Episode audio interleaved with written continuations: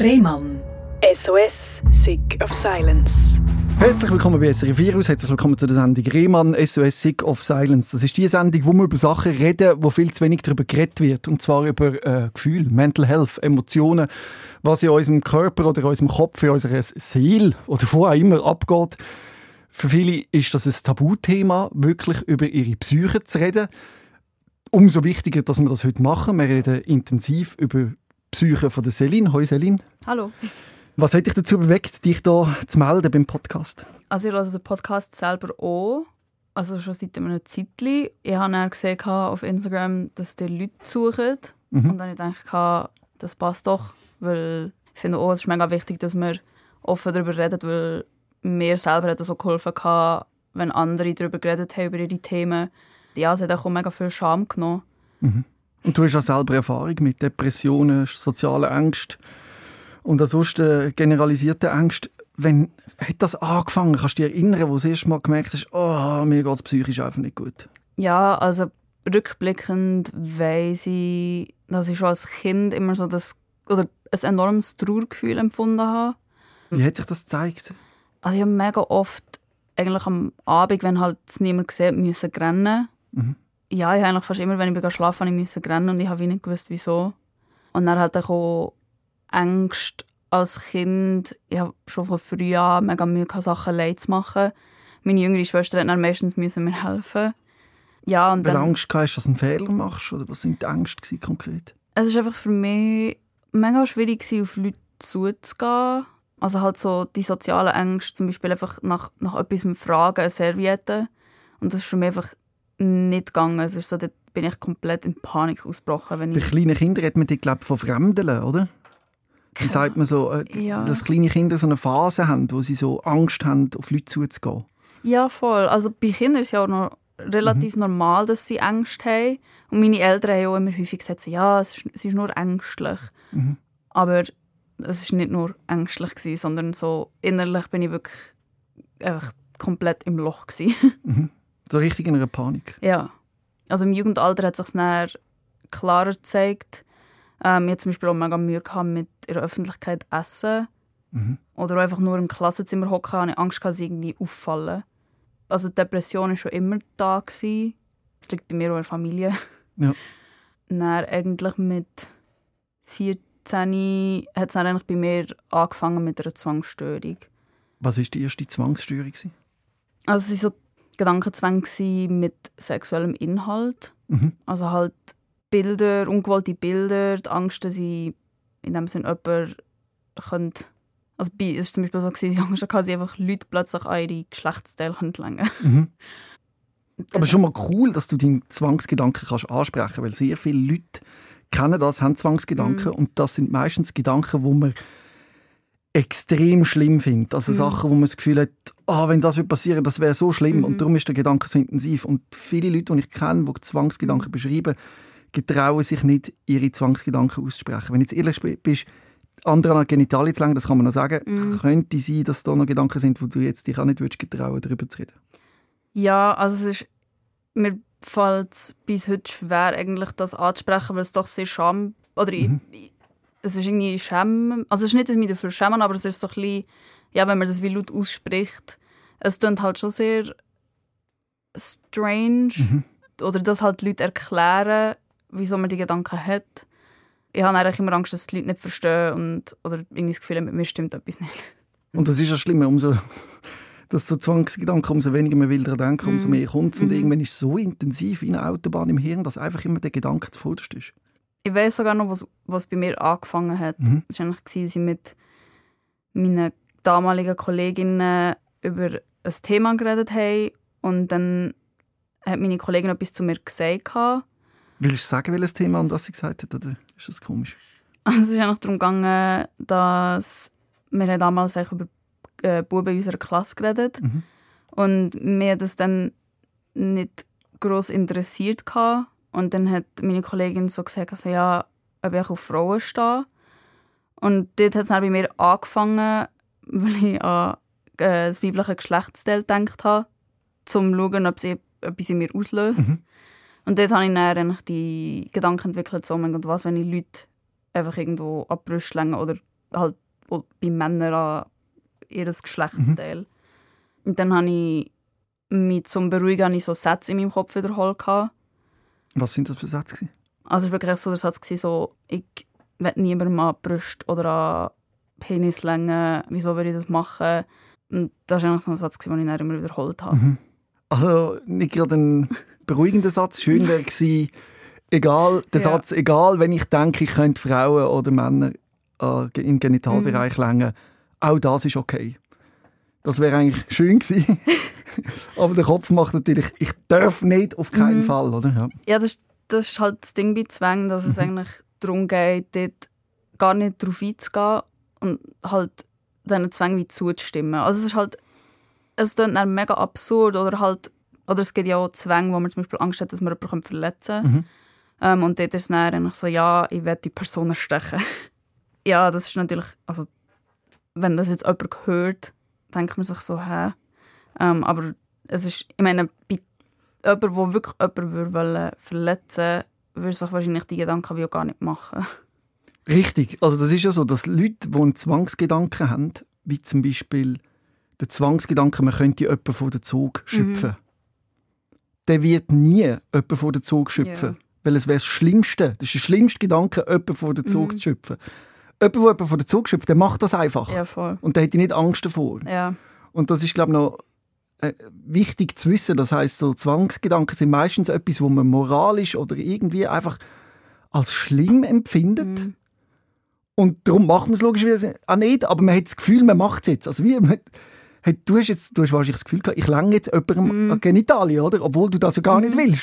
Ja, voll. Und das ist ja das Verrückte. Ja, das ist so das. Und Mhm. irgendwann, wir wissen es zwar so, dass es eigentlich völlig keinen Sinn ergibt, aber äh, da steht so, das Wissen ist das eine, aber das Gefühl ist dann das andere. Und Ja, Also, ich habe jemanden getroffen, zum Beispiel, äh, vielleicht Mhm. hilft das noch, wo äh, Zwangsgedanken hatte, dass er könnte homosexuell sein Mhm. Und er ist eigentlich heterosexuell, Mhm. aber der Zwangsgedanke ist so weit gegangen, dass er denkt hat, er könnte schwul sein, dass er Mhm. nachher ein Outing gemacht Mhm. hat und probiert hat, mit einem Mann Sex zu haben. Und das hat für ihn ist nicht, hat nicht funktioniert. Mhm. Also er ist, äh, weil er gar nicht für Männer Mhm. fühlt, eigentlich Mhm. sexuell. Aber der Gedanke ist so stark gewesen.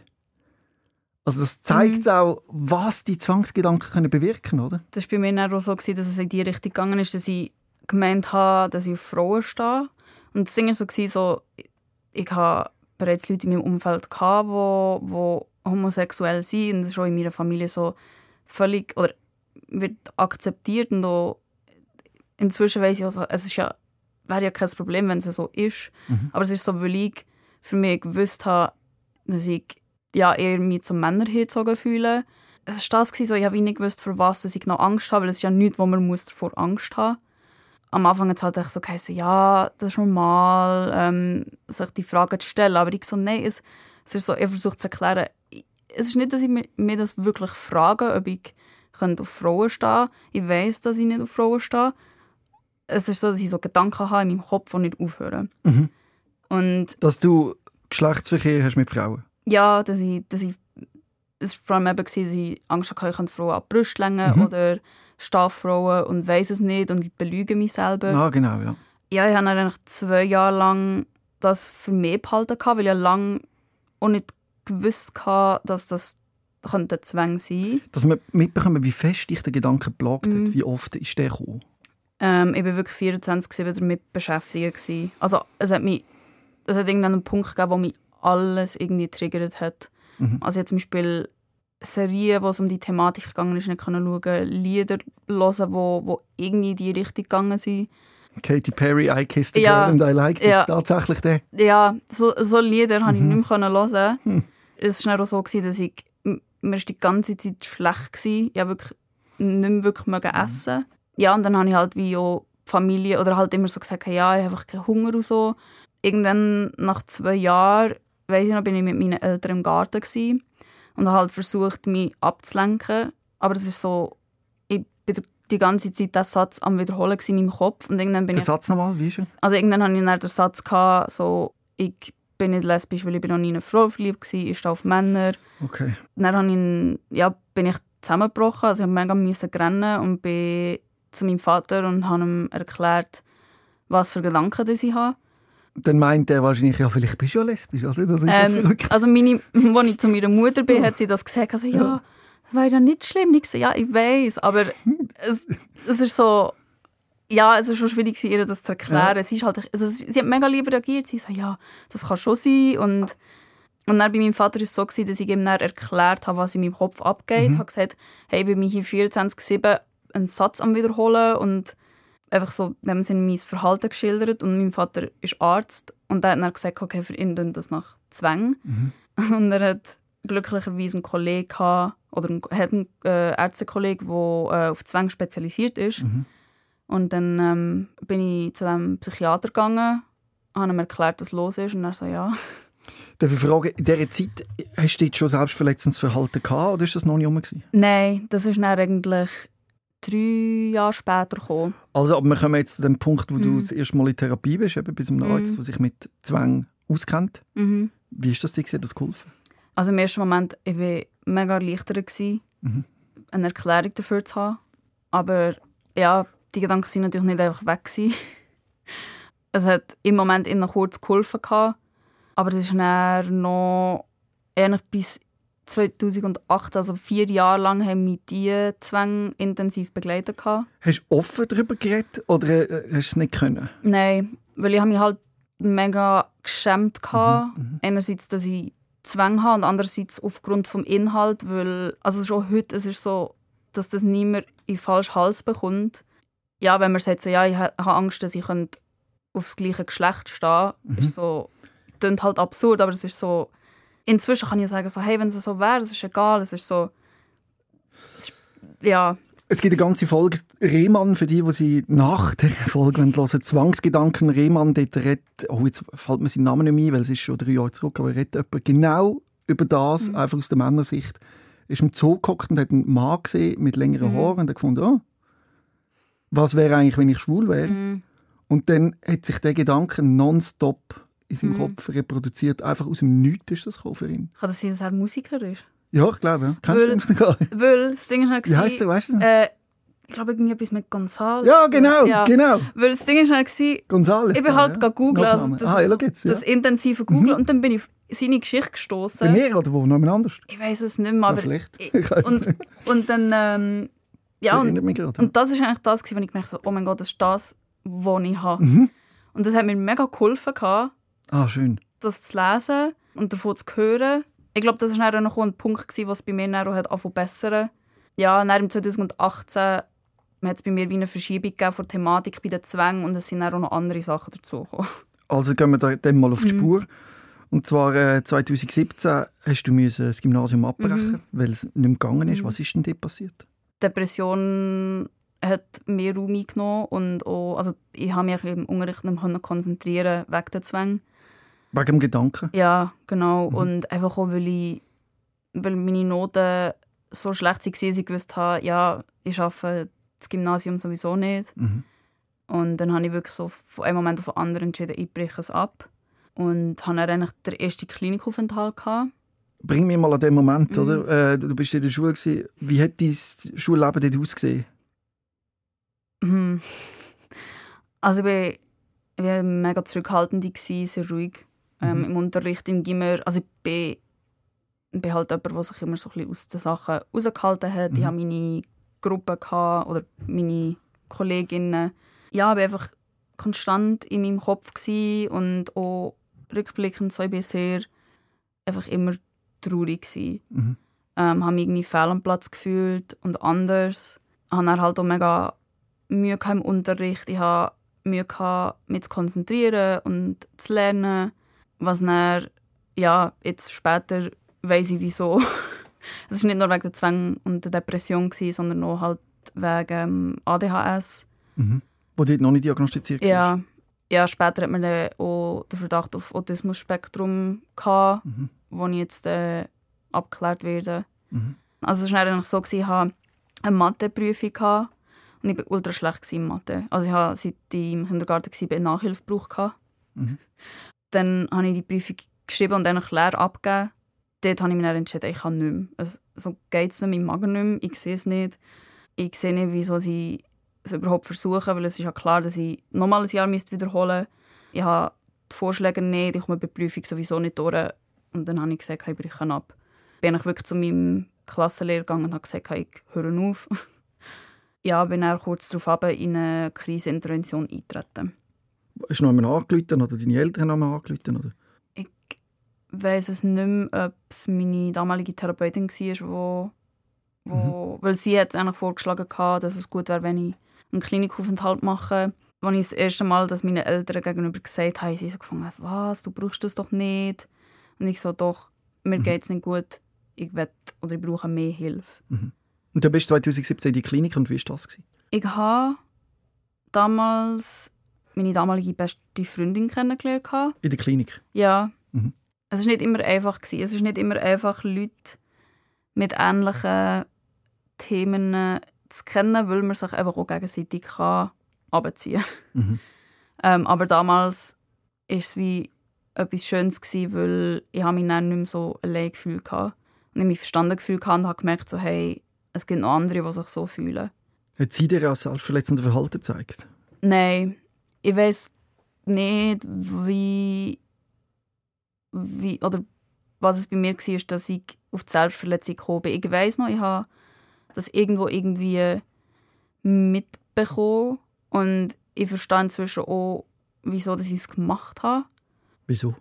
Es war eigentlich aufgrund dessen, dass ich wollte, dass sich jemand um mich kümmert. Mhm. Aber das Ding war, ich habe die Selbstverletzung immer versteckt. Also es war nicht so, dass ich es offen gezeigt habe. Ja. Bei Selbstverletzung ist halt es, hat, es macht irgendwo auch abhängig, weil es halt auch Dopamin auslöst. Und ja, ich habe mich dann eigentlich das allererste Mal selber verletzt, kurz vor der Sommerferien im 2000, ich glaube, es war 2016. Gewesen. Ich habe angefangen, mich zu kratzen.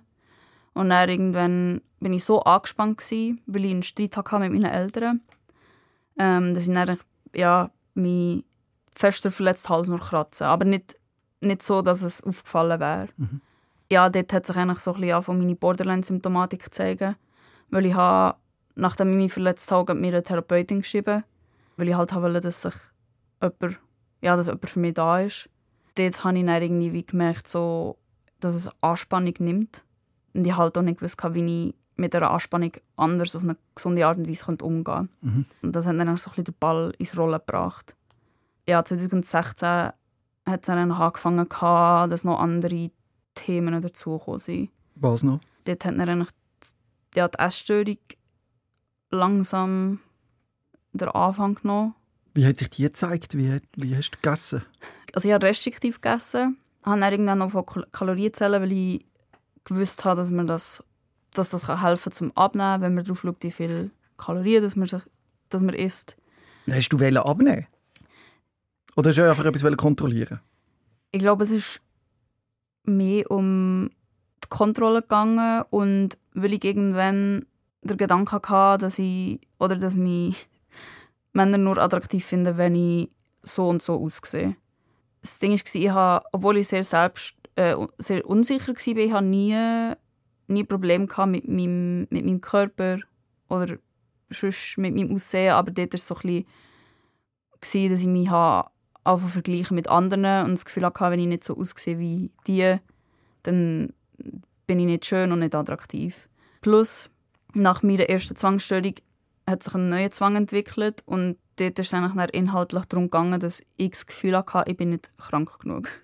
Der Zwangsgedanke? Ja. Wie ist der? Kannst du genau also es war wirklich, wenn ich ja nicht eine Essstörung habe, kann es ja nicht so schlimm sein. Mm. Wenn ich mich nicht fest verletze, kann es ja nicht so schlimm sein. Mm. Und egal wie fest du dich verletzt hast und wie viel abgenommen hast, es war immer noch nicht genug. Gewesen. Ja, das war dann eigentlich das Gefährliche, gewesen, dass, dass es irgendwann wirklich komplett außer Kontrolle geraten ist und ich es halt wirklich so weit getrieben habe bis, zum, ja, bis zur Selbstgefährdung. Also 2018 ist es bei mir wirklich bergab gegangen. Ich habe ab 2018 wirklich nach dem Tagesklinikaufenthalt bin ich immer wieder in einer Krisenintervention gsi. Habe mich wirklich dem stereotypischen Borderline-Bild so ein bisschen, also ja, das Gefühl gehabt, ich muss ja so sein, wenn man mir nicht ansieht, dass ich krank bin, dann habe ich ja nichts. Mhm. Und dir hat man es nicht angesehen, weil du sehr dünn bist und Narben hast? Mir hat mir die Essstörung eigentlich erst im 2020 angesehen, als ich dann einen Aufenthalt gemacht habe zur Behandlung von Magersucht. Durch das, dass ich schon, sehr schlank, schon immer sehr schlank war, ist es wie nicht gross aufgefallen. Also es hat auch lange von meinen damaligen Behandlern geheißen, dass ich keine Essstörung habe, weil ich nicht im Untergewicht bin. Aber das wäre eine atypische Magersucht. Genau, also das Ding war, ich hatte eigentlich lange atypische Magersucht. Gehabt. Im 2017 hat man mir in der Tagesklinik dann eigentlich die Diagnose geben aber ich habe es abgestritten, weil ich gesagt habe, ja, ich habe ja kein Problem, ich bin ja nicht dünn und ich esse ja. Aber das ist das, was viele Leute das Gefühl haben, so eine Magersucht sieht man den meisten nicht an. Oder ja, häufiger ist es eigentlich eine atypische Magersucht, die die Betroffenen haben. Nur weil man isst, heisst es nicht, dass man nicht eine Essstörung kann haben respektive eine Magersucht kann haben. Es ist auch ein Spektrum. Mhm. Es ist nicht immer das typische Bild, das man im Kopf hat von einer Person, die wirklich ganz klar... Mhm. Also es kann jemand äh, re- relativ viel Gewicht haben und einfach die Kalorien zählen und alles immer exakt machen. Und das Mhm. Genau. ist auch schon eine Essstörung, Ja. also eben atypische Magersucht. Ja, sind nicht nur die dünnen Menschen oder äh, Leute, die eben Bulimie haben, Brech, genau. Esssucht, sondern Oder halt auch Binge-Eating Genau. oder Orthorexie. verschiedene Formen. Ja. ja, 2017 war ich in der Tagesklinik. Dort sind dann einige Diagnosen dazugekommen. Und ich habe mich einfach auch sehr stark mit meinem Krankheitsbild identifizieren. Und habe wirklich richtig gehend am Kranksein festgehalten. Ich habe dann nach der Tagesklinik eine Lehre angefangen, weil irgendetwas habe ich müssen machen mit meinem Leben. Was hast du gemacht?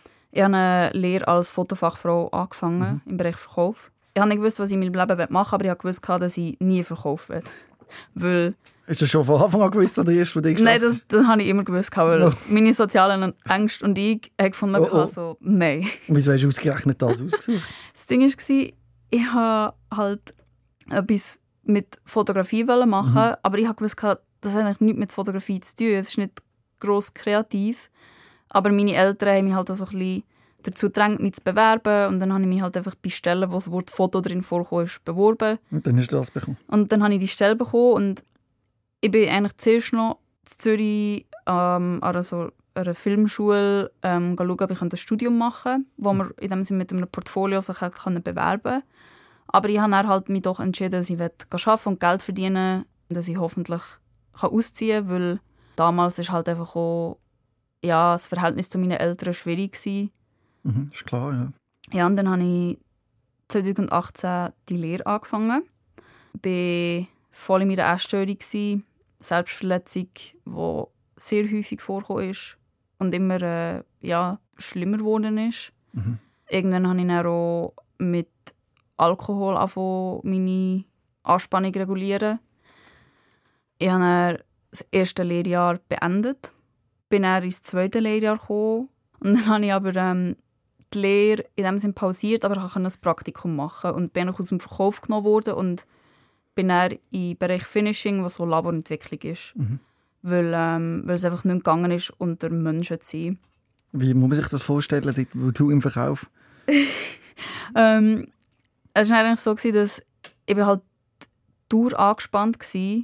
Ähm, hatte konstant Angst, gehabt, weil ich musste mit Leuten reden Mhm. Ich habe auch einmal hat's einen, ha- habe ich einen Kunden, gehabt, der mich wirklich zum Gröbsten zusammengeschissen hat. Oh. Also er hat selber, glaube ich, irgendwie ein Problem gehabt. Aber ähm, die Leute oder die Kunden haben auch häufig das Gefühl, gehabt, ich sei unfreundlich, weil ich so Angst hatte, dass ich halt dann sehr so ein bisschen Arrogant gewirkt hast. Ja, nicht mal einfach so ein bisschen desinteressiert. Mhm. Vielleicht bin ich so gewesen. Nein, es ist, Du hast einfach Angst gehabt. ja, ja und das es ist, so. Ja. es ist für mich einfach wirklich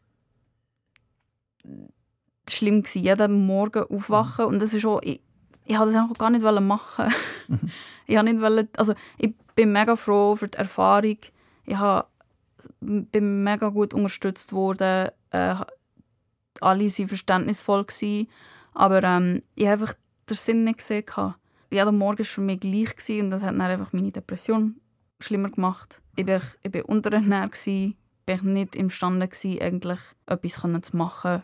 Und das Ding war echt, dass ich mich mehr darum da habe, mich kränker zu machen, als etwas zu verändern in meinem Leben. Und in dieser Zeit hat es auch deinen ersten Suizidversuch gegeben. Ja, genau.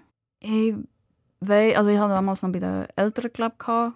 Ich weiß nicht mehr, was der Auslöser war, aber ähm, ich habe einfach zu viel Beruhigungsmedis genommen. Ähm, also natürlich, für mich war es damals eine grosse Menge, gewesen, aber ähm, ich habe dann, ähm, ja, meinem damaligen Psychiater geschrieben und dann hat das natürlich meinem Vater gesagt.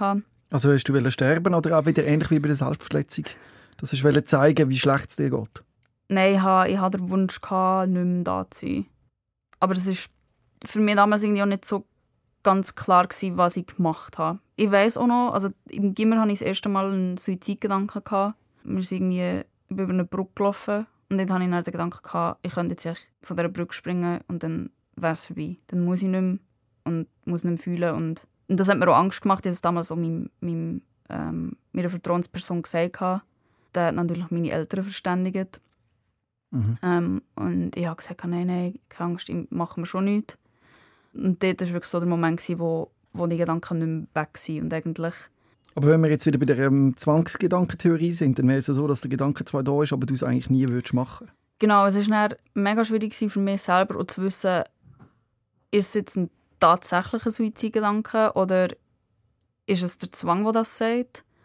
Und irgendwann war es wirklich so, wie ja, es war wie abgespalten. Eigentlich, ich habe nicht wollen sterben. Ich habe das Gefühl, ich muss sterben. Mhm. Sonst bin ich nicht krank. Es ist ja. so, mein, wirklich mein Kopf hat gesagt, ich muss, raus, ja. ich muss Suizid begehen, sonst bin ich nicht krank. Irgendwann war es aber schon so, gewesen, dass ich den tatsächlichen Wunsch hatte, nicht mehr da zu sein. Ja, nicht mehr so da zu sein, wie die Situation war, oder einfach ganz sterben? Ganz. Ja ähm, ja, dass ich nichts mehr muss im Leben. Weil ich einfach auch, ja, als ich die Lehre abgebrochen habe, bin ich in die Behandlung für Magersucht. Und mhm. ich, einfach, ich, habe, ich habe keine Ausbildung, ich habe nicht gewusst, was ich mit meinem Leben machen will. Ich habe zwar, als ich mich entschieden habe, die Lehre abzubrechen, habe ich in dieser Mittagspause mich für mein jetziges Studium beworben. ähm, weil ich dachte, so, ja, ich kann ja nichts verlieren. Ja, und dann habe ich wirklich, ähnlich wie dann im, im Gymnasium, bin ich zu meinem Chef und gesagt, ja, ich breche ab, es geht nicht mehr. Bin dann im März 2020 in Krisenintervention. Das war auch gerade anfangs Corona. Mhm. Ich war dort einen Monat und konnte im April stationär eintreten für die Behandlung von Magersucht. Und das Ding war eigentlich, ich habe zwar ich gewusst, dass ich das muss behandeln muss, aber es war nicht, dass ich wirklich wollte, dass es fortgeht. Also du hast dich noch damit identifiziert? Ja. Du bist das noch gewesen, ja. ja ja, dann der Aufenthalt 2020 in dieser Klinik ist mega schwierig gewesen, weil ich bin dort, also ich habe die Klinik noch mehr abgenommen. Ich habe irgendwie den Aufenthalt mehr genutzt, um mich selber mehr kaputt zu machen. Um noch mehr zu zeigen, wie schlimm das eigentlich ist. Ja, es ist, ich habe wirklich nicht wollen, dass mir jemand meine Krankheit wegnimmt. Mhm. Ich war dort einen Monat glaub, stationär gewesen. und Therapeuten wie auch Pflege die waren komplett am Ende mit mir, verständlicherweise, weil ja, ich einfach nicht wollte verändern. Mir ist es in dieser Klinik so schlecht gegangen, ich war so unterernährt. Ich habe, ich habe mich nicht mehr gespürt. Also so alles ist, ich bin so in eine, Disso, so in eine Dissoziation gefallen. Mhm. Also, um den Menschen zu erklären, was eine Dissoziation mhm. ist, du hast dich wie von dir selber ein bisschen abgespalten. Ja. Ähm, wie, wie, ist das, wie, muss sich, wie ist das bei dir konkret? Also ich habe zum Teil auch so also in den Therapiegesprächen bin ich wirklich nicht mehr, ich habe mich nicht mehr äußern mhm. ähm, bin wie nicht mehr da gewesen, eigentlich, wie eingefroren. Ich habe mega Mühe gehabt, motorisch. Ich habe meinen ganzen Körper nicht mehr gespürt. Zum Teil habe ich wirklich auch nicht mehr, nicht mehr klar gesehen. Mhm. Also so ein Unwirklichkeitszustand. Gewesen. Ja, ich habe manchmal schon nicht gewusst, so ist, bin, ist das noch real oder nicht? Mhm. Passiert das wirklich oder nicht? ja, und der Zustand war so unangenehm für mich, dass ich dann ich bin meinem, auf meinem Zimmer war, alles komplett dunkel und ich war nur am Grennen also ich dachte so, was, was mache ich mit meinem Leben? Etwas muss sich ändern. Ich habe mich während dem Aufenthalt eben, ich habe, ich habe nur noch abgenommen, ich habe, bin in eine äh, Sportsucht gefallen, mhm. habe übertrainiert, habe mich auch selber verletzt während dem Klinikaufenthalt. Ja, und dann hatte ich wirklich so einen Moment, gehabt, wo sich in mir etwas gelöst hat. Und ich wirklich gesagt habe, so, ich lasse jetzt das gehen, ich will, dass es besser wird. Ui, in der Klinik? Ja, In dem Moment, wo du beschrieben hast, wo alles dunkel gemacht hast und Brüllen warst, ist Ja. das nicht passiert, oder was? Das ist, ich habe wirklich, also ich habe, ich habe einen ganzen Tag lang gegen mich selber angekämpft. Mhm. und irgendwie, ja, es ist dann völlig absurd, aber ich habe angefangen akzeptieren und ich habe gesagt, ich will, ich will etwas ändern, ich kann so nicht mehr. Ist das eine innere Stimme gewesen, oder wie, man sich, wie ist das gekommen? Oder das Gefühl, eine Emotion? Oder?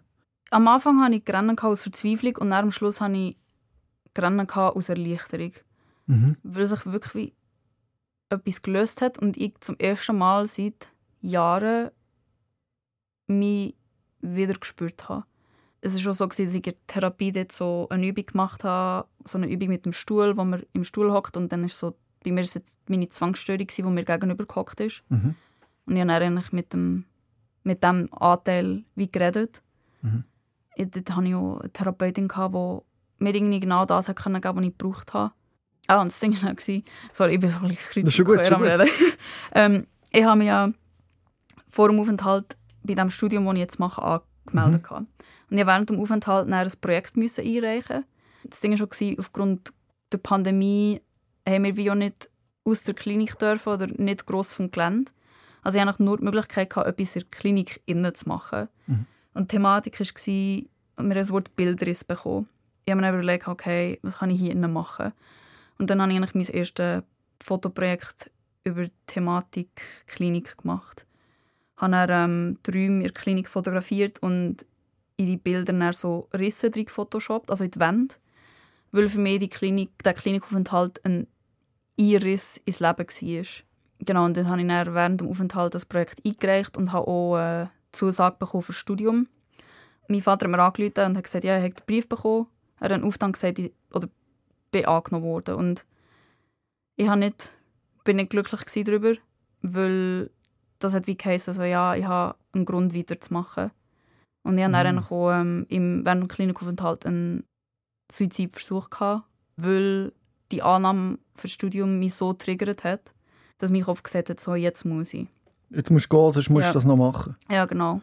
Ja, der Suizidversuch war dann eigentlich so ein bisschen das, gewesen, wo er halt auch, oder ich, dort habe ich gemerkt, so, oh mein Gott, so weit ist es gekommen.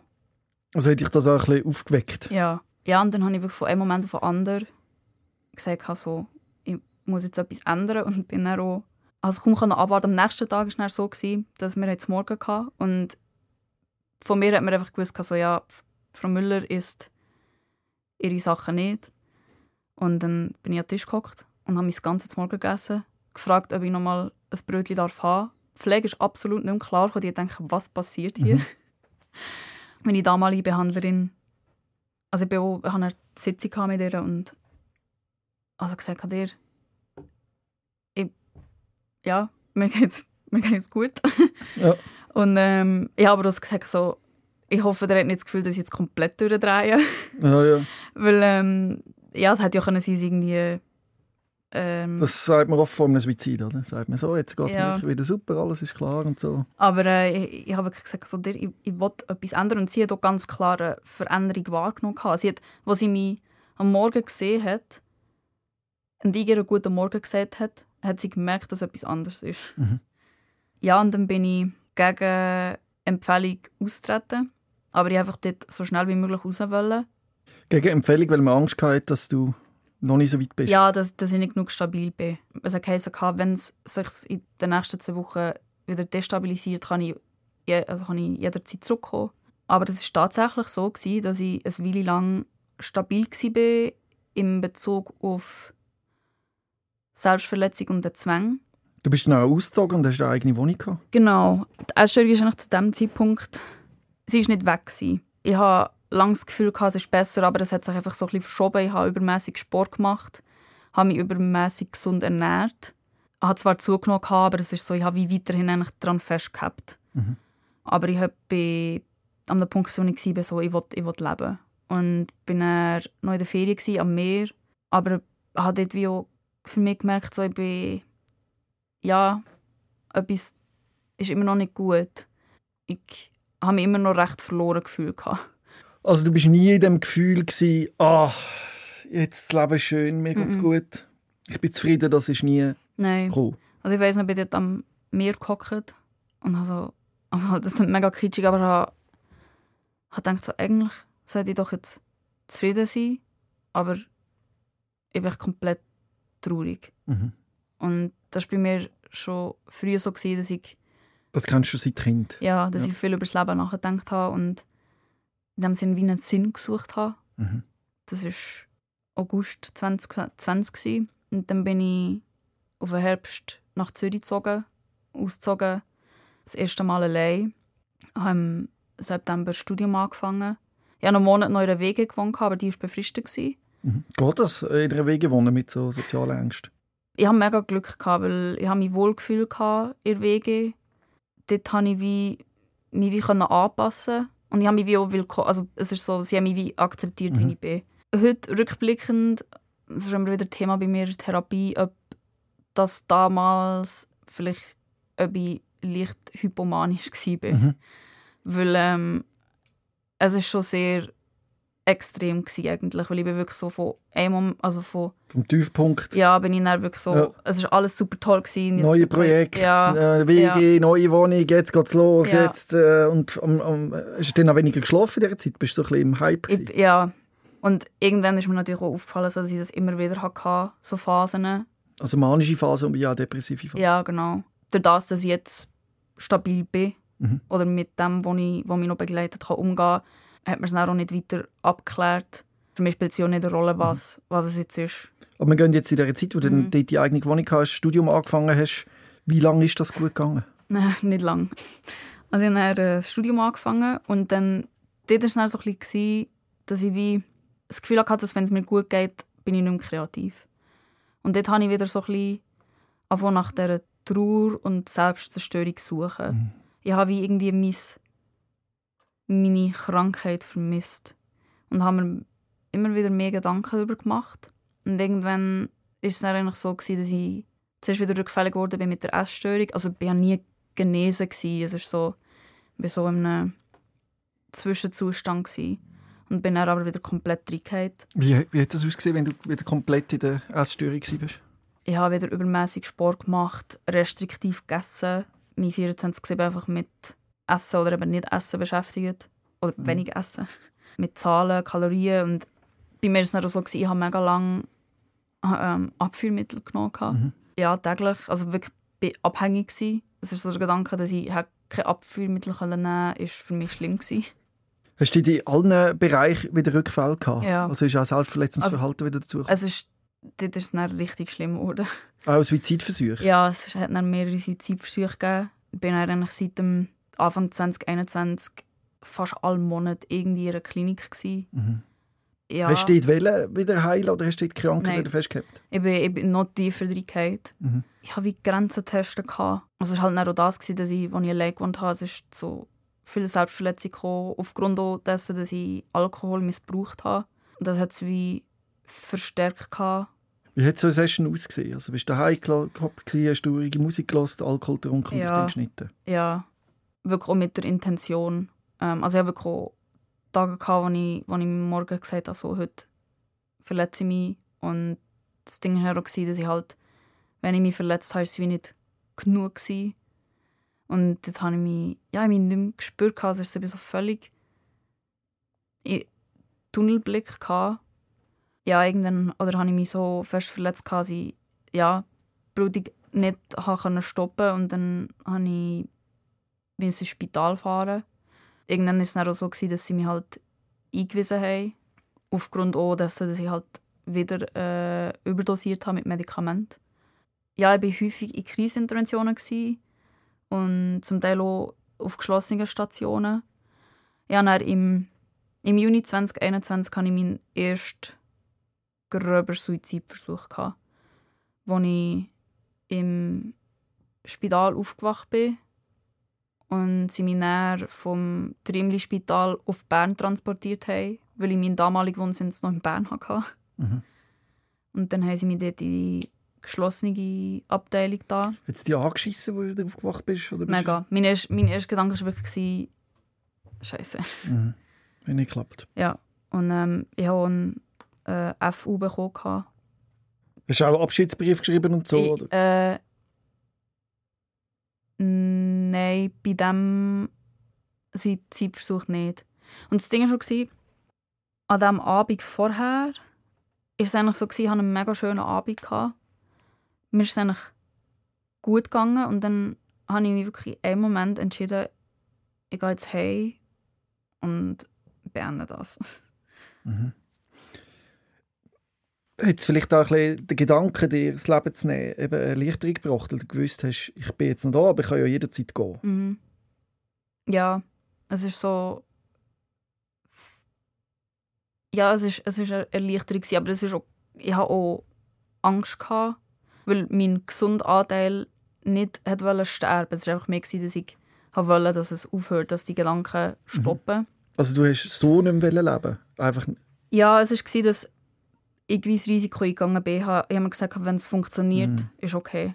Wenn man sich das wirklich bewusst macht, ist eigentlich klar, dass ein Suizid eigentlich die größte mögliche Katastrophe mhm. ist. Also es ist wie eine Atombombe. Das ist das Schlimmste, was ja. einem passieren kann. Das ist schlimmer als jeder Schmerz. Ja. Und auch der Schmerz, den man auch verursacht, rund ja. um einen herum. All diese Menschen, die einen gerne mhm. haben. Also ich habe auch im letzten Jahr jemanden Suizid verloren und ich kann rückblickend sagen, also ich weiß noch, beim, irgendwann in den letzten Monaten ist bei mir der Punkt wo ich kann sagen ich bin froh, bin ich noch da. Mhm. Und das ist etwas, was mich emotional macht, wenn ich es sage. Mhm. Ähm, ja, und ähm, Singen war auch im Juni 2021. Bin ich dann auf dieser geschlossenen Station und dort habe ich jemanden kennengelernt. Wir hatten eine sehr, sehr enge Freundschaft. Also sie ist viel älter als ich, also mhm. zehn Jahre älter. Sie war auf dieser Station. Es war mega, mega schlimm auf dieser Station. Wieso? Wie sind die Umstände? Also es war eine Station, die vor allem für ähm, Menschen mit Suchterkrankung mhm. Die Patienten sind einfach ruhig gestellt worden, weil der Oberarzt ist nie auftaucht. Er ist zum Teil zwei Stunden spät gekommen. Das Ding war auch, ich musste meinem Vater sagen, was ich gemacht habe. Also der Arzt hat mich dem Sinn dazu gezwungen. Er hat gesagt, ich darf nur gehen, wenn ich meinem Vater sage, was ich gemacht habe. Und ich so, ich muss meinem Vater nichts sagen, ich bin, nicht mehr, ich bin, ich mhm. bin volljährig. Und das Ding war so, ich wollte einfach dort fort, wollen, weil wir eigentlich Ferienpläne hatten. Und für mich war das ein das, was ich mich daran festgehabt habe. Mhm. Ja, und dann habe ich halt meinem Vater gesagt, was passiert ist. Er hat auch völlig gefunden, es ist daneben, was da läuft auf der mhm. Station. Also du hast deinem Vater nicht erzählt, wieso du eingewiesen worden bist, sondern was da gerade läuft auf dieser Station? Nein, äh, beides. Also ich okay. habe ich, ich weiß nicht, ich habe glaube das Wort Suizidversuch nicht benutzt, weil mhm. immer immer ist natürlich klar war, was war. Ja.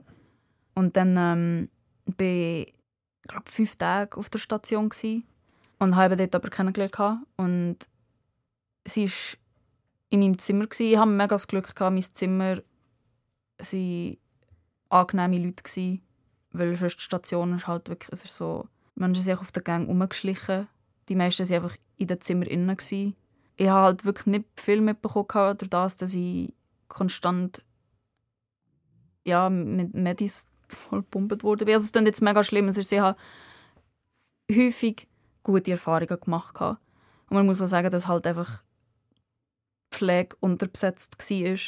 Es waren alle komplett überfordert. Also Disclaimer. Ja.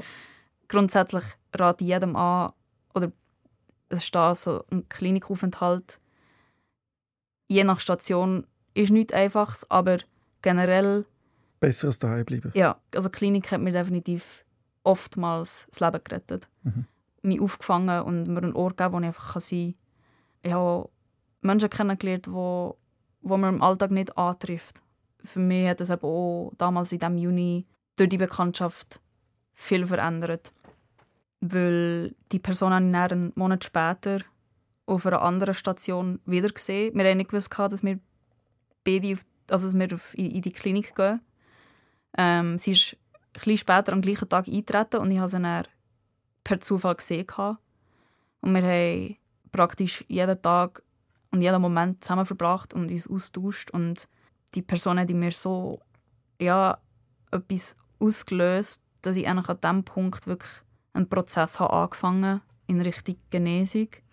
Also es ist nicht, es ist nicht Kannst du probieren zu erzählen, was sie ausgelöst hat, wie das gegangen ist? Ich weiß noch, der Moment auf der geschlossenen Station, sie, also sie ist am Tisch gesessen und ein Mitpatient hat sie so ein bisschen, ja, belästigt und sie hat nicht wirklich reagiert. Sie ist, also sie ist halt dissoziiert gewesen. Mhm. Und ich bin dann eigentlich zu ihr an und habe gefragt, ob da noch frei ist. Und bin dann einfach, einfach bei ihr geblieben hocken und habe nichts gesagt, bis der Mitpatient fort war. Kurz darauf ist sie dann in dieser Klinik so wie einen, so einen Gartenbereich gehabt, Mhm. wo man rauchen konnte. Und dort ist sie dann auf mich zugekommen und hat etwas gesagt, gehabt, wo ich gedacht habe, oder sie hat auch etwas ausgedrückt, wo ich bisher nie gehört habe sagen. Es ist so, ich habe das Gefühl, gehabt, ich kann meine Gedanken lesen. Wir haben dann irgendwie über das Thema Ambivalenz angefangen. Was Und- hat sie konkret gesagt? Ich weiß es nicht mehr. Ich weiß nur noch, dass es für mich wirklich etwas. Es war eigentlich so ein bisschen, dass sie äh, oder auch sagt so, ja, eigentlich will sie nichts mehr als Leben, aber gleichzeitig auch nicht. Sie ist so in der konstanten Ambivalenz. Mhm. Und Ambivalenz war etwas, was mich lange begleitet hat. Ja, ich weiß die konkreten Worte nicht mehr, aber das war für mich wirklich etwas, gewesen, etwas ausgelöst hat. Habe darum, als ich austreten bin, einen Brief geschrieben ähm, mit meiner Handynummer drauf. Und sie hat sich tatsächlich gemeldet gehabt, mit einer mega langen, schönen Nachricht. Und dann eben einen Monat später haben wir uns dem Sinn wieder gesehen. Haben dann lange auch eine enge Freundschaft gepflegt. Ja, ich bin dann wirklich konstant in Kliniken gsi, habe dann auch ähm, im Herbst 2021 das Studium pausiert. Ab Herbst 2021 ist dann ganz schwierig gsi. Ich hatte dann wirklich häufig Suizidversuche gehabt. Mhm. Bin dann wirklich in Klinik und aus der Klinik und habe dann im wann ist es gewesen? 2022 auch im Sommer meinen letzten Suizidversuch gehabt dort war es dann so, gewesen, dass meine Therapeutin den Rettungsdienst benachrichtigt hat, weil ich ja wirklich eine grosse Menge Tabletten genommen habe und ich habe ähm, erneut einen Strangulationsversuch gehabt. Und dort war es dann so, gewesen, dass die Polizei ist und die müssen in meine Wohnung einbrechen. Durch das, dass mein Körper einfach nicht aufgeht, ja, hat es zum Glück nicht funktioniert. Gehabt. Anfang 2022 war es so, gewesen, dort habe ich habe ich einen Punkt mit der Essstörung, wo ich angefangen habe, vorwärts zu gehen. Ich hatte häufig hatte Momente, wo ich gesagt habe, so, jetzt soll ich etwas verändern. Es kann so nicht mehr weitergehen. Aber Anfang 2022 hat es dann auch wirklich gesessen. Dort habe ich Veränderung angetreten im Bereich der Essstörung. Bin nicht mehr rückfällig geworden. Heute ist das für mich kein Thema mehr. Wie ist das gekommen, der Wandel? Also du, eben, du bist jetzt dort vorher noch voll in der Krise gewesen, oder? Mm, ja, also ich bin weiterhin, mein- meine Zwänge waren weiterhin stark. Gewesen. Alkohol war weiterhin eine Schwierigkeit. Gewesen. Bin heimgefahren, auf, also von Bern auf Zürich. Ja, ich war mega traurig, gewesen, dass ich eigentlich enorm viel schöne Zeit verpasse mit meiner Familie, aufgrund dessen, dass ich nicht esse. Oder ja, halt einfach dort in dieser Krankheit gefangen bin. Und das hat mich eigentlich so traurig gemacht, dass ich gesagt habe, ich will es jetzt versuchen. Ich, ich, ich wüsste wie, ich wüsste wie, dass ich aus dem rauskommen kann. Und darum wollte ich dem eine Chance geben.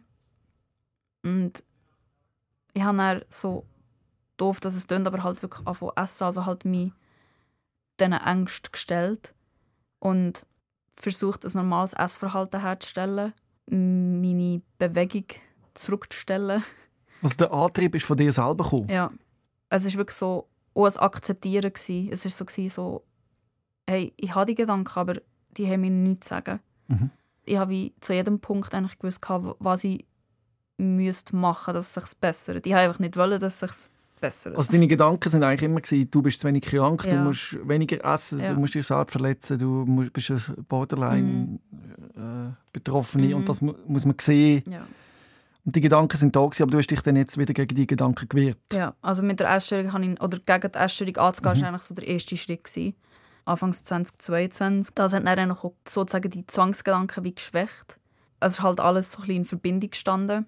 Ja, ich bin weiterhin, also habe das Studium pausiert, ähm, viel Zeit gehabt, um ja, Sachen zu machen und habe dann im Sommer so ein bisschen angefangen, ah, ich war eine Statistin bei einer Mikrowerbung. Mhm. Es ist völlig random. Ich springe hier Doch, doch, ist gut, ist gut, ist gut.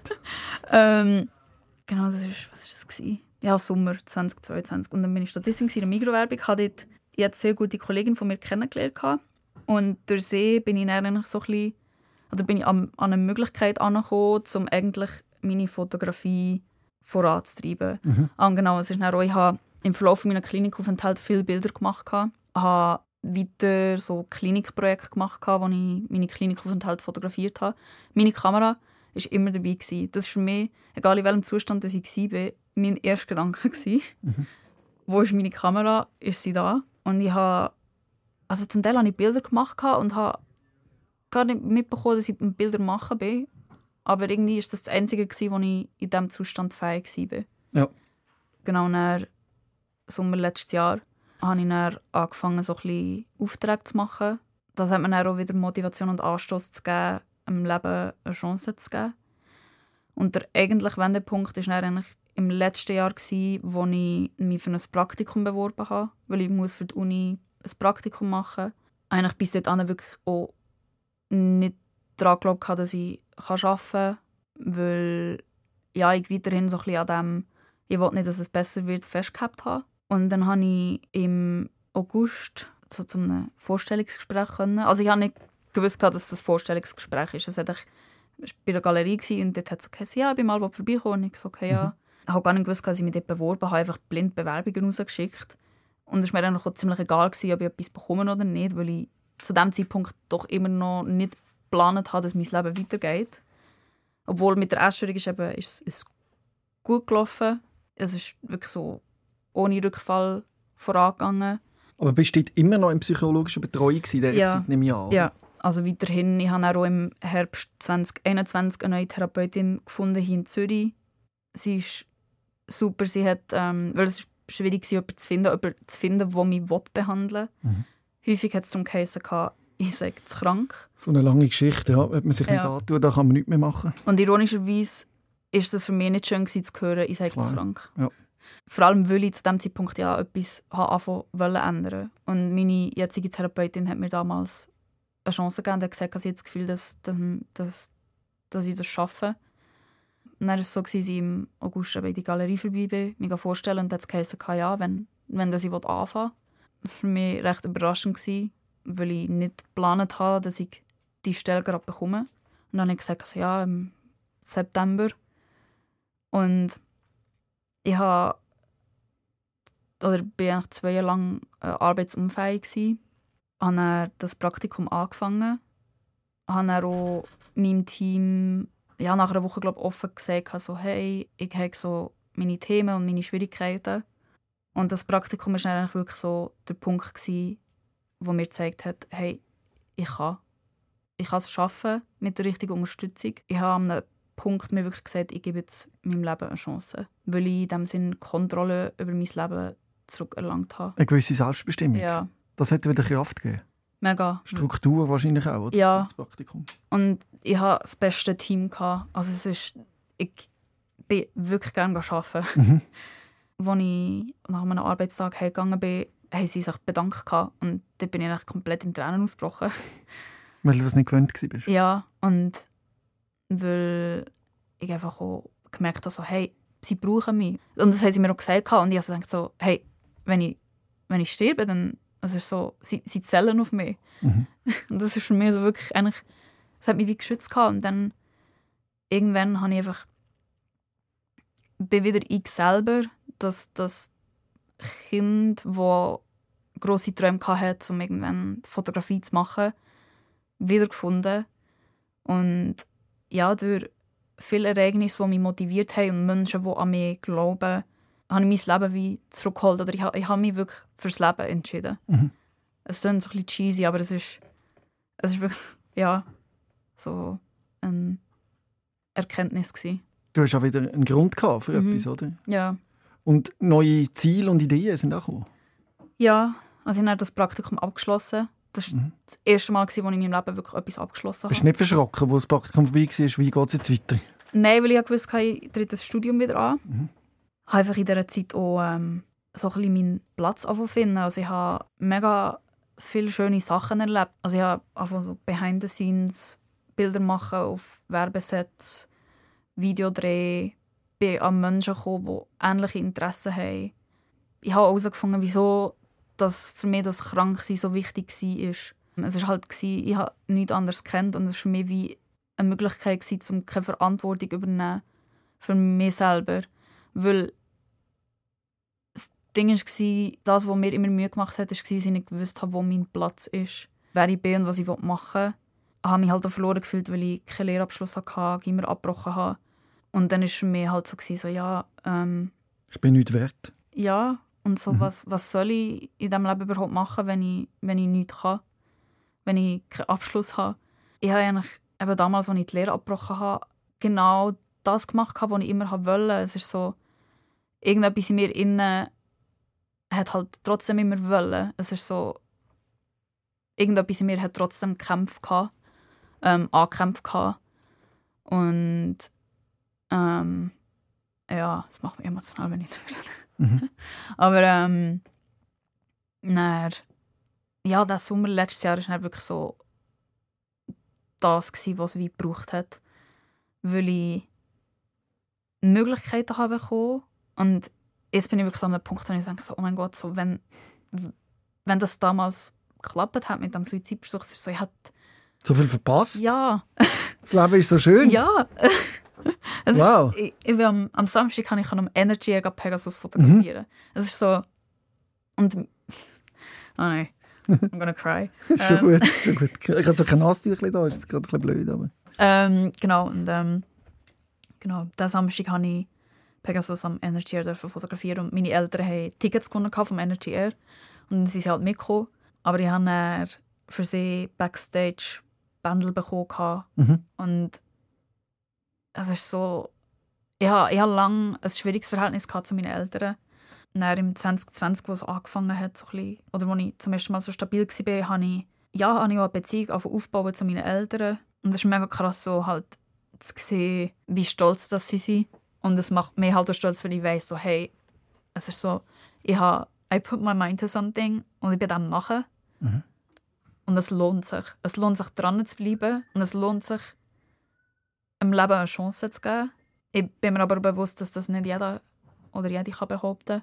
Aber ich glaube, das, was essentiell war, ist, dass ich mir auch helfen Und leider und schlussendlich, die Veränderung muss jeder selber machen. Aber es ist wichtig, dass man sich Zeit gibt. Weil wenn man etwas im Leben hat, dann ist es Zeit. Also es hat auch nicht jeder. Ähm, darum ist es umso wichtiger, dass man die Zeit nutzt, wenn man sie hat. Also bist du jetzt so stabil wie noch nie zuvor? Ja. Also stabil ist halt so, ja. ja. Ich bin... Also wie ist es so aktuell mit den Zwangsgedanken? Die sind sicher noch da in einer gewissen Form. Was kommt denn da noch so die ganze Zeit? Ich glaube, sie sind schon noch irgendwo irgendwie da, aber ich höre sie nicht mehr oder ich nehme sie nicht mehr wahr. Wenn etwas kommt. Das mit der äh, Genitalien kommt das noch? Nein, das ist... Das ist... Das ist nicht wie weg. Gewesen. Das ist ja. so, ich weiß bis heute nicht, was der Grund war, dass das bessert hat. Ja. Könnte sich schon auch wieder reinsteigern, aber ja. mach es lieber nicht. Ja, ja. also ich habe... Ich habe es ist das, wenn oder ich kann wie mit Trigger umgehen oder ich weiß, wenn, mhm. wenn die Gedanken kommen, was ich machen muss. Was musst du machen? Was hilft? Einfach nicht darauf eingehen, sondern mhm. wirklich sich sagen so, okay, dann wäre es so. Nicht versuchen, Angst wegzubekommen. Also sagen, und dann, wenn es dann so wäre, dann ist es halt so. Dann ist es halt so. Dann ist es halt so, ja. ja annehmen. Und, und dann ist es genau annehmen und es ist und häufig auch bei, bei, zum Beispiel bei Ängsten, die die Zukunft betreffen, sage ich mir, das ist nicht das Problem vom Jetzt. Mhm. Ich kann die Zukunft nicht im Hier und Jetzt lösen. Mir hat jemand den Zwangsgedanken erzählt, dass sie Angst hat, jemanden zu überfahren mhm. und Fahrerflucht zu mhm. begehen. Und dass ihr das passieren könnte. Und sie hat auch erzählt, erst, wo sie gesagt hat, und wenn es dann halt so ist, mhm. oder ich das tatsächlich gemacht habe, mich nicht erinnert, dann ist es halt mhm. so. Dann ist es besser gegangen. Obwohl schon der Gedanke, mhm. das anzunehmen, jemanden überfahren zu haben und mhm. geflüchtet zu sein, ist schon schlimm. Aber anscheinend weniger schlimm als der Gedanke, dass man es könnte gemacht haben. Ja. Also, ja. Ja, es ist halt... Weiß es nicht. Zwänge sind extrem gegensätzlich und paradox, mhm. aber Akzeptanz, oder wenn man Akzeptanz lehrt und es irgendwann auch Klick macht oder sich festigt, das gibt einem irgendwie auch eine Stärke, weil man weiß so, hey, ich kann gegen das angehen. Aber krass, dass du das jetzt erkennst. Woher kommt, wie, also ist das jetzt die aktuelle Therapie dort im Sommer letztes Jahr, die gut war, oder was ist Nein, das? Ding, also das Ding war, ich habe wirklich... Irgendwann habe ich wie gewusst, was, was würde helfen. Das war das. Ich habe immer gewusst, wie ich etwas verändern könnte. Ich habe einfach nicht, nicht wollen und nicht... Ich habe nichts im Leben, gehabt, wo mir wie einen Grund gegeben hat. Also das Praktikum in der Galerie in dem Fall. Das war so der Schlüsselpunkt, gewesen, Ja. wo ich gemerkt habe, hey, ich bin arbeitsfähig. Weil das war lange das Ding, gewesen, dass ich durch das, dass ich anders funktioniere und mir mich in dem Sinn halt in ein Schema hat reinpressen oder mir, ja, das ist dann halt auch auf, ja, darum bin ich zur Abklärung für Autismus-Spektrum. Das Anderssein war für mich immer schwierig. Gewesen. In Bereichen begabt sein, wo, wo halt in der Gesellschaft ja nicht immer, oder es ist halt, ich bin so aufgewachsen, dass es heisst, du machst den Gimmer, du studierst, du kannst Geld verdienen. Aber das Ding ist, ich bin nicht für das gemacht. Mhm. Ich funktioniere anders, ich denke anders. Und du bist wundervoll, so wie du bist. Ich hoffe, du weißt das. Danke. ich hoffe, du kannst das auch annehmen. Ja. Weil das macht, macht dich ja aus, Ja. oder? Ja. Und jeder Mensch ist so, wie er ist. Und solange man jemanden probiert, in ein Schema zu drücken, wo eben vielleicht äh, Autismusstörung hat oder irgendwie andere Möglichkeiten, dann gibt es Probleme. Ja. Und dann will man nicht mehr leben, wenn man das Gefühl hat, Ja. ich kann so nicht leben, weil das kannst du ja nicht. Ja. Du kannst aber so leben, wie du bist. Voll. Du kannst sein, so wie du bist und einfach die Menschen suchen, die dir das geben. Das hat damals der Psychiater in der Klinik, wo ich für Magersucht war, er war der Erste, der gesagt hat, er, er hat das Gefühl, ich könnte auf dem Spektrum sein. Und er, oder er, äh, ich ich sollte nicht mehr dem Umf oder dem rundum anpassen, sondern mir sollte das, was rundum passt, oder für mich so können gestalten, dass es mehr erträglich ist. Als Kind konnte ich wie noch träumen, Mhm. aber irgendwann, wo es ernst geworden ist und ich mich, habe mich entschieden, was ich will im Leben, dort bin ich dann eigentlich verloren gegangen. Mhm. Und zu sehen, dass, dass es einen Weg gibt für mich und ich einen Weg kann gehen kann, ist eigentlich das, gewesen, was mir in dem Sinne ja, das Leben Mhm. gerettet hat. Wie weit bist du jetzt weg von Suizid- Suizidversuchen? weit. Also es ist, es ist krass, es ist so, mein, mein Kopf ist eigentlich im Vergleich leer zu, zu damals. Ich sage mir immer so, hey, sterben kann ich jederzeit. Mhm. Leben kann ich nur einmal. Mhm. Ich hoffe natürlich, dass es nicht mehr dazu kommt. Aber ich wüsste ja, was machen, wenn es so wäre. Was könntest du machen? Wenn ich merke, hey, ich, ich kann nicht mehr oder ich mag nicht mehr, dass ich, mich, dass ich dort wirklich Schutz suche.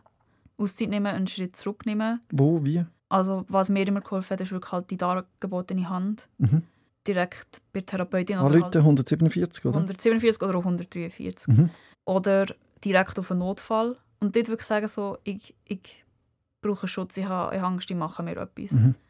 Oder halt wirklich sich jemandem anvertrauen. Aber das ist, das ist das, was mir geholfen hat und wo ich auch aus Erfahrung von anderen weiss, dass das das Erste ist, was man machen sollte. Mhm. Hilfe suchen. Und genau wie körperliche Gesundheit ist auch die mentale Gesundheit eine Gesundheit. Und Logisch, wichtig, dass man die darauf schaut. Und ähm, muss man genauso ernst nehmen und darüber reden ist halt wirklich das, was helfen kann. Das haben wir jetzt über eine Stunde lang gemacht. Ja. Ich weiß nicht, ob es dir aufgefallen ist. Die Zeit rast. Und ich wünschte natürlich, dass du in dem neuen Gefühl so lange wie möglich kannst bleiben vielleicht sogar für immer. Aber wir wissen, it comes in waves, sagt Ja. man, oder? Das könnte sein, also keine Angst machen, aber ich weiß aus meinem eigenen Leben, dass es Phasen gibt, die schön laufen. Und schön erlebst du jetzt mal so eine schöne, Ja. weil die Phase, wo man dann wieder von der Welle überschwemmt wird, wenn man weiß, dass irgendwann wieder die Sonne aufgeht, man rausschaut und denkt, oh fuck, das Leben ist eigentlich geil. Mhm. Wenn man weiß, dass das wieder kann kommen kann, dann hält man wahrscheinlich auch so eine Phase durch. Ja. Ich bin froh, siehst du gerade, dass es das gibt. Ja. Auch wenn noch kurz oder wie lange jetzt auch immer. Ich weiß nicht, ich hoffe, es ist für immer. Aber äh, ich weiß auch, dass das Leben nicht immer gleich bleibt. ja, das ist das. Das Leben ist ein Auf und Ab. Und speichere das jetzt fest, die, dass die Fotos machen bei Pegasus und äh, de, de, de, die, bei der Galerie, all das Schöne, die, die schönen Momente, die machen es wert. Und Ja. ich wünsche dir noch ganz viel von diesen Momenten, aber auch die anderen werden dir, wie wir auch und uns allen, nicht erspart bleiben. Und solange du mutig so darüber redest, wie du das heute gemacht hast, dann kann es eigentlich nur mal gut kommen. Danke. Danke vielmals, Selin, dass du da bist. Danke dir. Rehmann. SOS, Sick of Silence.